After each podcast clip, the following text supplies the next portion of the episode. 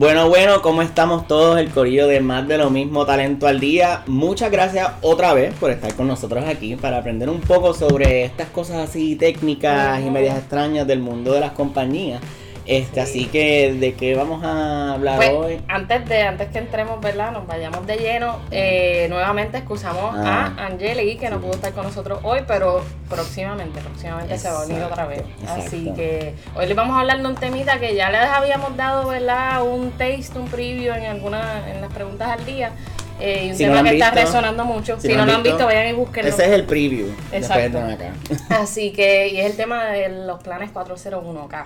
Así que, Exacto. ¿verdad? Vamos a, re- a repasar qué, qué son estos planes, María. Sí, un- un- esto suele ser un poquito técnico, ¿verdad? Pero es importante entender la, lo, lo crítico y lo importante que es nosotros empezar a ahorrar desde una temprana edad para nuestro retiro. Yes. Este, los planes de retiro 401k es un plan de retiro privado en el cual el empleado aporta una cantidad, se invierte en la bolsa de valores dependiendo de lo que el empleado decida escoger, qué inversiones, y entonces ese dinero va creciendo a través del tiempo. Exacto. Este, como mencionaron también en el otro video que tienen que ir a verlo, este, el patrón, además del empleado hacer unas contribuciones, unas aportaciones, en muchas ocasiones los patronos aportan a estos planes. Así que, por ejemplo, digamos que Claudia pone 10 dólares mensualmente al plan de retiro, el patrono quizás hace una aportación 100%, así que Claudia pone 10, patrono pone 10, y al final del día tu cuenta va a tener 20 dólares mensuales que se van a invertir en y ese tú solo mercado. habiendo aportado 10 dólares. 10 tú dólares. tienes- sí. Así que pregúntenle a sus patronos, pregúntenle a sus Un ejemplo, no es que siempre que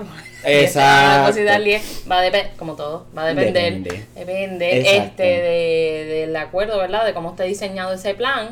Pero sí, ¿verdad? Y eh, eh, obviamente la aportación patronal es uno de los aspectos de estos planes, pero hay un montón más que queremos tocarlo hoy. Exacto. Así que, ¿verdad? Por ejemplo, lo que ¿Cómo- son... ajá, ¿Qué como- tipo de inversiones podemos, verdad? Este, ¿A dónde pueden ir nuestras contribuciones? Pues mira, usualmente hay dos tipos de contribuciones. El pre-tax y post-tax. En otras palabras, antes de impuestos, después, Después de impuestos. Estas son dos cosas, tienen la misma, muy la misma razón de ser, pero se manejan distintos. Lo que es un pre-tax es un dinero que entra a esa cuenta y no puede salir a menos que ocurran ciertas circunstancias que hablarán un poquito más adelante porque eso es algo un poquito más técnico. Y entonces el post-tax es un dinero que entra a tu cuenta, se invierte igual, pero puedes retirarlo con más facilidad en cualquier momento. Porque ya rendiste impuestos. Exacto, por lo regular, en los post-tax es donde el patrón aporta. En los, digo, en los pre-tax, en los pre-tax el patrón aporta, en los post-tax el patrono Exacto. por lo regular no aporta. Así que siempre tengamos eso en mente que unas tienen unas cosas buenas, otros tienen otras cosas malas y entonces nosotros tenemos que saber cómo queremos invertir ese dinero. Este, pero hablando entonces del pre-tax. ¿cuándo es que podemos sacar ese dinero si podemos sacar ese dinero? Pues hay ciertas circunstancias, como les habíamos dicho anteriormente, estos planes están diseñados en mente para que tú no toques eso hasta que te retires. So que, además de eso, no es que, ¿verdad? No es un capricho, es que el IRS y rentas internas, o sea. Hacienda los regula. So que por eso, el retirar dinero, ese dinero temprano, antes de la edad de retiro, pues tiene unas penalidades que tú tienes que rendir. ¿Cuánto? Bueno, depende. Si tú vas a... Gente como todo. Si tú vas a sacar el dinero, pues porque quieres sacar el dinero, por lo regular muchas ocasiones el patrono te va a poner como que mm, no trabas, pero sí te va a recomendar que no lo remuevas. Pero si decides removerlo porque terminaste tu empleo o porque no cualifica dentro de lo que es la parte de la, ¿verdad? de los hardships, tienes que rendir 20% de impuestos para Hacienda o el IRS, ¿verdad? Exacto. Porque como no es un evento cualificativo, que los eventos cualificativos dependen de cómo el patrono cree el plan, pero en esto puede ser la compra de un primer hogar, este, que se te presentaron gastos médicos inesperados, pagos postsecundarios de educación. Para pagar, exacto. Ajá, todo, ¿verdad? Va, todo depende del plan y cómo el patrón lo haya diseñado. Pero recuerden que la idea de que tú entres tu dinero en un pre-tax es que no lo uses, no lo toques para que si no no puedas seguir creciendo y cuando te retires, que todo va a depender de la edad de retiro que, ¿verdad? De cada persona. Ahí es que entonces tú tienes varias opciones de cómo retirar ese dinero. Y más o menos estas opciones así, Claudia, como que pues están, como Mario dijo, ¿verdad? Ahorita los hardships, que en español también lo pueden oír como eh, retiro por dificultad financiera. Esos son esos tipos de escenarios que, que, él mencionó, que puede ser para comprar una casa o construir una casa, eh, para pagar gastos médicos onerosos, eh, entre otros, ¿verdad? Cada plan son como seis. Sí. Cada plan pues tiene los, los suyos específicos y también los regula el, el IRS. Puedes hacer un, un, retiro regular que no te...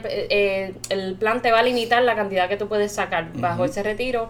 No me acuerdo cuántas son las cantidades que puedes hacer por año. Sí, eso también va, eso ya es bien ah, detallado. es importante, si haces un retiro por hardship o dificultad financiera, no puedes, te cortan tus aportaciones por un año. Por un año, exacto. no puedes eh, seguir aportando, se queda ese balance ahí y después de un año es que puedes volver a depositar. Exacto, a menos que tu plan tenga la opción de préstamo. Y entonces ahí, si solicitas un préstamo, igual pasa por el mismo proceso de evaluación pero ahí el plan te permite continuar aportando mientras obviamente pagas la cantidad que pedí, ¿verdad? Que cogiste prestada. Este, pero entonces cuando nos vayamos a retirar, ¿cómo es que nosotros solicitamos? ¿Esto lo puedo sacar todo de una? ¿Es por mensualidades? Hay diferentes opciones, exactamente. No solo ahí, sino también si te vas de tu empleo, por ejemplo, eh, qué va a pasar con ese dinero que tienes en esa cuenta. También tienen varias opciones. Va a depender de la edad que tengas esa edad, en ese momento, si te estás yendo y ya te puedes retirar eh, ¿verdad? Tú puedes sacarlo todo de cantazo o pedir eh, a plazos o installments, anualidades, ¿verdad? Eh, que cada, qué sé yo, cada mes, por ejemplo, te pueden depositar o enviar un cheque por la cantidad que tú determines. Exacto. Y si nos movemos de patrono, es importante que este dinero no se pierda. O sea, el dinero que está ahí es, es tuyo.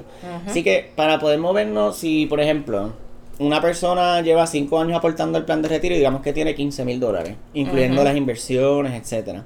Ese dinero cuando tú te vas de tu patrono, dependiendo del plan nuevamente, tienes un tiempo para hacer un rollover. ¿Qué significa un rollover? Este rollover significa que tu dinero que tienes en tu plan de retiro en la compañía actual, solo si la compañía nueva tiene un plan de retiro cualificado por el Departamento de Hacienda o IRS, puedes hacer ese movimiento de dinero. No va a incurrir en penalidades, no va a incurrir en porcientos de, de impuestos, sino que es meramente un movimiento de dinero. Exacto. Y obviamente ese proceso lo trabajamos con el Departamento de Recursos Humanos, que recuerden su mejor aliado en estas cosas. Cualquier pregunta que tienen o cómo hacer el proceso, le pueden preguntar al departamento, pero básicamente es el Departamento de Recursos Humanos te va a brindar un documento, lo vas a completar vas a conseguir una carta que te van a explicar cuál es, certificando que el otro plan está certificado y ellos se encargan de todo el proceso. De el cheque. Exacto. Para que tú lo lleves a tu nuevo plan y lo deposites. Exacto, muchas en ocasiones, es bien rara la vez. La mayoría son que te llega no el cheque. No con ese cheque porque el cheque no va a estar a tu nombre. Exacto. Va a tener tu nombre, pero no va a estar a tu nombre. Exacto, y no lo vas a poder depositar.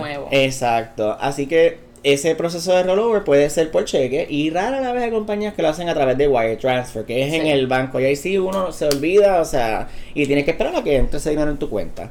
Así que les exhortamos a que pregunten sobre este estos planes, a que verifiquen si su compañía tiene un plan de retiro, cuál es esa aportación, cuándo puede empezar todas estas preguntas, porque cuando nos retiremos queremos tener ese, ese dinero ahí para poder disfrutar de nuestros años de retiro, este, de vacaciones, pagar nuestras deudas, todas esas cosas. Así que si tienen preguntas o dudas de este, ¿verdad? Y le hablamos solamente un poquitito, o sea, por encimita. Hay mucho más del plan de retiro. Sí, sí, sí. Así que si tienen dudas, nos escriben al inbox, nos hacen preguntas. Importante, seguir las redes sociales.